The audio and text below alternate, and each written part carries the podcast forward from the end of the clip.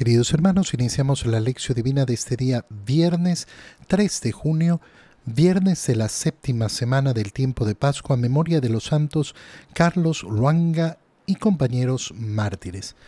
Ya nos faltan solo dos días para terminar este tiempo de Pascua con la celebración de la solemnidad de Pentecostés. Por la señal de la Santa Cruz de nuestros enemigos, líbranos, Señor Dios nuestro, en el nombre del Padre y del Hijo y del Espíritu Santo. Amén. Señor mío y Dios mío, creo firmemente que estás aquí, que me ves, que me oyes. Te adoro con profunda reverencia. Te pido perdón de mis pecados y gracia para hacer con fruto este tiempo de lección divina. Madre mía Inmaculada, San José, mi Padre y Señor, Ángel de mi guarda, interceded por mí.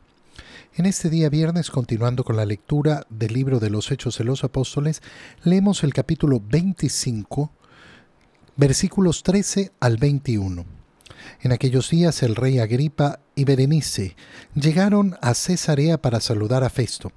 Como se detuvieron algún tiempo allí, Festo expuso al rey el caso de Pablo con estas palabras. Tengo aquí un preso que me dejó Félix, cuya condenación me pidieron los sumos sacerdotes y los ancianos de los judíos. Cuando estuve en Jerusalén, yo les respondí que no era costumbre romana condenar a ningún hombre sin carearlo antes con sus acusadores, para darle la oportunidad de defenderse de la acusación. Vinieron conmigo a Cesarea y sin dar largas al asunto me senté en el tribunal al día siguiente y mandé que compareciera ese hombre. Los acusadores que se presentaron contra él no le hicieron cargo de ninguno de los delitos que yo sospechaba. Se trataba solo de ciertas discusiones acerca de su religión y de un tal Jesús ya muerto que Pablo asegura que está vivo. No sabiendo qué determinación tomar, le pregunté a Pablo si quería ir a Jerusalén para que le juzgara ya de esos cargos, pero como él pidió ser juzgado por el César, ordené que siguiera detenido hasta que yo pudiera enviárselo. Palabra de Dios. En esta parte de los Hechos de los Apóstoles, lo que se nos explica es el motivo central por el cual Pablo va a llegar a Roma. El motivo, digámoslo así, circunstancial, porque el motivo de fondo lo sabemos muy bien. El Señor se le ha aparecido a Pablo y le ha dicho, así como has dado testimonio de mí en Jerusalén, lo darás en Roma. Y entonces Pablo sabe que su misión es ir a Roma, que ese es el deseo del Señor y está dispuesto a hacer lo que sea necesario. Y es por eso que ha pedido ser juzgado por el César, porque sabe que de esa manera, como ciudadano romano, tendría que ser enviado de una u otra forma a Roma, donde va a permanecer muchos años predicando, aun cuando esté preso, predicando y formando a la comunidad que ya existía en esa ciudad hasta que llega su martirio. ¿Qué nos ha contado hoy día el libro de los Hechos de los Apóstoles? Cómo el rey Agripa y Berenice llegan a Cesarea para saludar a Festo. Se detienen ahí varios días y entonces Festo aprovecha para explicarle el caso de Pablo. Cómo eh, eh, eh, la condenación de Pablo había sido pedida por los sumos sacerdotes y los ancianos. La condenación, es decir, han recurrido a él para una condenación a muerte. Esto es lo que le están pidiendo. Si hubiera sido otro asunto, entonces se hubiera resuelto de otra manera, ya sea siendo juzgado por su ley. Pero como lo que ellos buscan es matarlo, igual que con el caso de Jesús, no pueden hacerlo ellos, sino que tienen que entregarlo a la autoridad romana. Y eso es lo que han pretendido hacer los somos sacerdotes y los ancianos judíos. Y cuando estuvo en Jerusalén, eh, Festo les ha dicho que no era costumbre romana condenar a ningún hombre sin carearlo antes con sus acusadores. Fíjate qué interesante esto. ¿Por qué? Porque nos muestra una de las particularidades de esa jurisprudencia romana que hemos heredado las sociedades occidentales y que se ha ido esparciendo por el mundo. En un juicio tiene que estar presente el acusado y tiene que tener la posibilidad de cariarse con su acusador. Esto no es una costumbre de todos lados en el pueblo judío también existía esta norma. ¿Acaso se juzga a una persona sin escucharlo primero? Y qué bonito es entonces aprovechar esta lectura para reflexionar sobre esto. ¿Cuántas veces, con cuánta facilidad nosotros nos llevamos por los juicios sin haber escuchado al acusado? Sin haber escuchado al acusado. ¿Cuánta prudencia debe marcar nuestra vida? ¿Cuánta prudencia en los juicios tiene que estar presente en nuestro corazón? No, yo no he escuchado al acusado.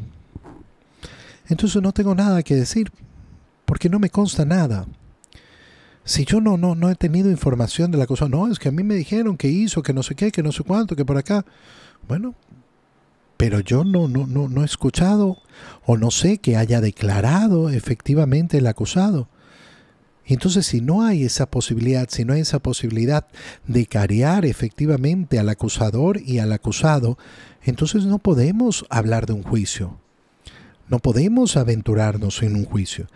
Vinieron conmigo a Cesarea y sin dar largas al asunto, eh, Festo se sentó en el tribunal, pero no le presentaron ningún cargo de delitos que él se esperaba. Y dice Festo, solo se trataba de ciertas discusiones acerca de su religión, lo cual a los romanos no les interesaba. Ah, quieren discutir de su religión, que discutan. Esas son cosas de ellos. Nosotros no nos metemos. Esa era la política eh, romana. Y hablaban de un tal Jesús ya muerto, lo cual se vuelve ese testimonio de Festo de que sabe que Jesús ha muerto, pero que Pablo asegura que está vivo. A Festo esa parte no le consta, pero esto es lo que asegura Pablo. Qué bonito, ¿por qué? porque es el resumen de la predicación de Pablo. el resumen de la predicación que predica Pablo a Jesucristo, muerto en la cruz y resucitado al tercer día. No sabiendo qué determinación tomar, le preguntó a Pablo si quería ir a Jerusalén para que lo juzgaran allá de sus cargos. Pero él pidió ser juzgado por el César. Y entonces aquí está la espera de poder ser enviado a Roma, de cumplir esa voluntad del Señor. En el Evangelio leemos el capítulo 21 del Evangelio de San Juan, versículos 15 al 19. En aquel tiempo le preguntó Jesús a Simón Pedro, Simón, hijo de Juan, ¿me amas más que estos? Él le contestó, Sí, Señor, tú sabes que te quiero. Jesús le dijo, Apacienta mis corderos. Por segunda vez se le preguntó, Simón, hijo de Juan, ¿me amas? Él le respondió, Sí, Señor, tú sabes que te quiero. Jesús le dijo, Pastorea a mis ovejas. Por tercera vez se le preguntó, Simón, hijo de Juan, ¿me quieres? Pedro se entristeció de que Jesús le hubiera preguntado por tercera vez si lo quería y le contestó, Señor, tú lo sabes todo, tú sabes tú, bien sabes que te quiero. Jesús le dijo, apacienta mis ovejas. Yo te aseguro, cuando eras joven tú mismo te ceñías la ropa e ibas a donde querías, pero cuando seas viejo extenderás los brazos y otro te ceñirá y te llevará donde no quieras. Esto se lo dijo para indicarle, mil disculpas, para indicarle con qué género de muerte habría de glorificar a Dios Después le dijo, sígueme. Palabra del Señor. Si te fijas ya en este día viernes, al final de este tiempo de Pascua, hemos dejado esa lectura de los capítulos que corresponden a la última cena. Ya estamos al final de la Pascua. Estamos a las puertas de Pentecostés. Estamos celebrando este último viernes del tiempo de Pascua. Estamos a dos pasos de celebrar con gran alegría esa llegada del Espíritu Santo.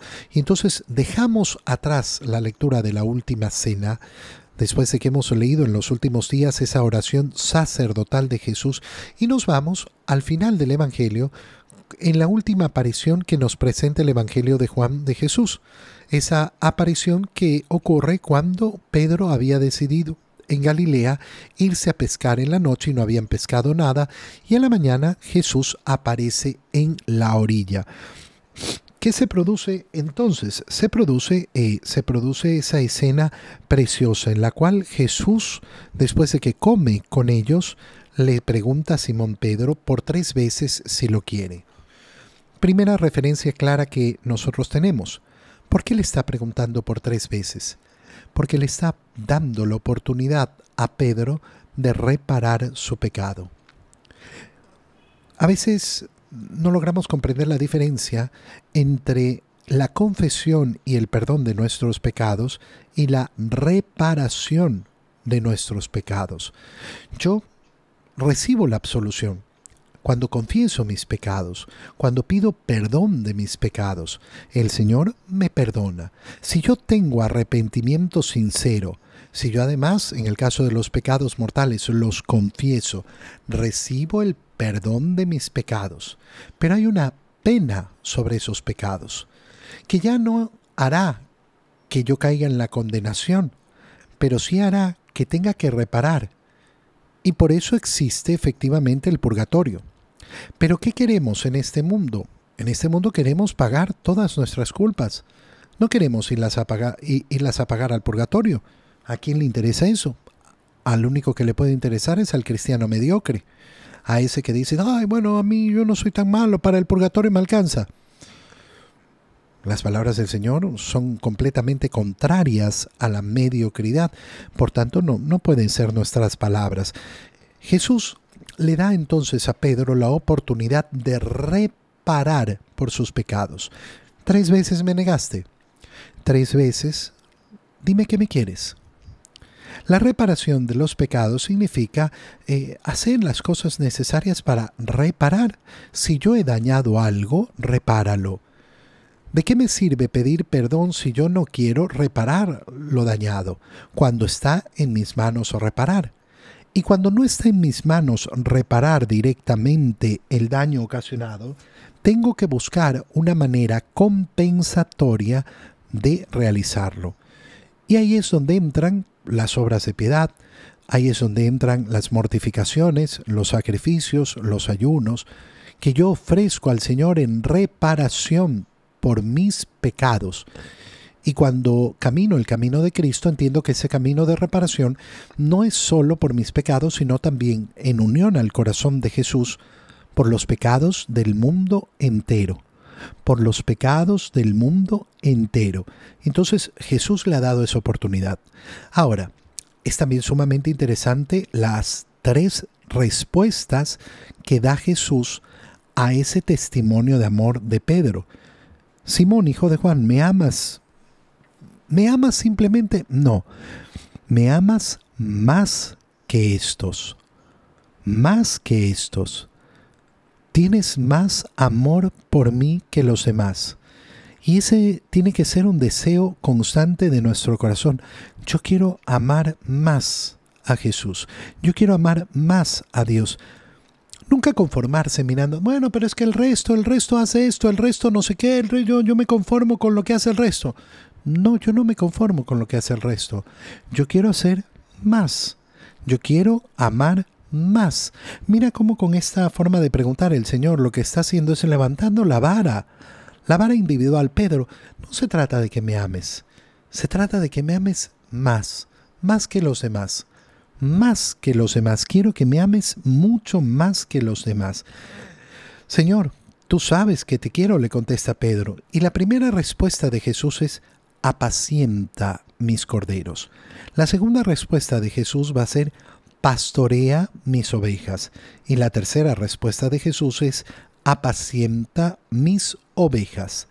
Parece que fuera lo mismo, pero no es lo mismo, porque hay tres niveles, tres niveles aquí. Apacienta mis corderos. Es la única vez que aparece la expresión corderos. Después va a aparecer ovejas. Pastorealas, en primer lugar. Y en segundo lugar, apaciéntalas. Entonces, son dos acciones, apacentar y pastorear.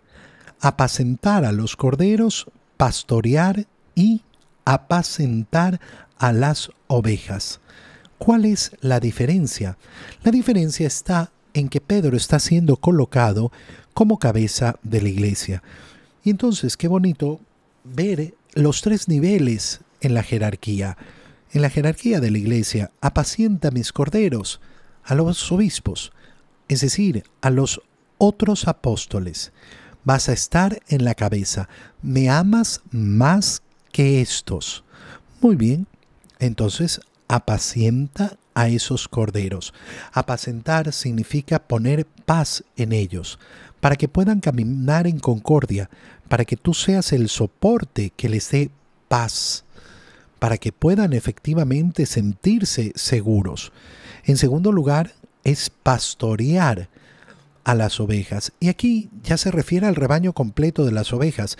Ya los corderos son una cosa y las ovejas otras.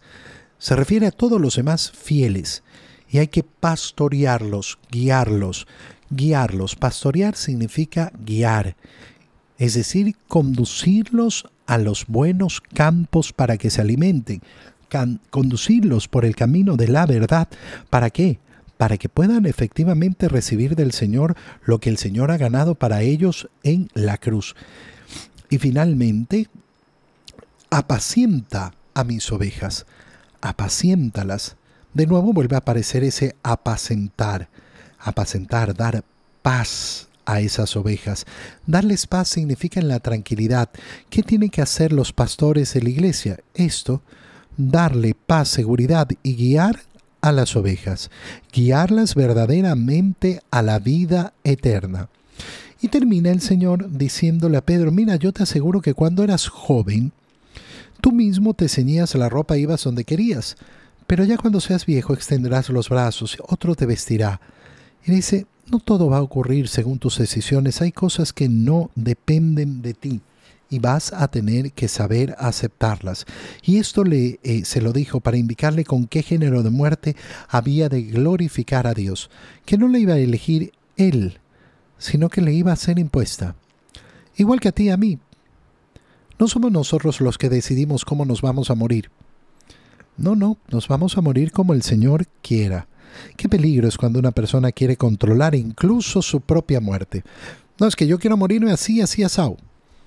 Mira, no, llega, eh, llega tantos momentos en la vida en que nosotros tenemos que dejar, dejar que el Señor decida lo que quiera Dios. Y la última palabra que le dirige el Señor a Pedro es, sígueme.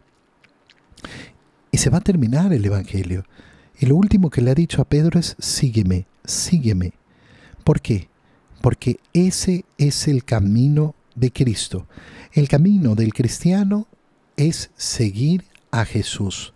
El camino del cristiano es seguir a Jesús. Señor, yo quiero seguirte hoy y siempre. Comunión te doy gracias, Dios mío, por los buenos propósitos, afectos e inspiraciones que me has comunicado en este tiempo de lección divina. Te pido ayuda para ponerlos por obra. Madre mía Inmaculada, San José, mi Padre y Señor, Ángel de mi guarda, interceded por mí. María, Madre de la Iglesia, ruega por nosotros. Queridos hermanos, que tengan todos un muy feliz día.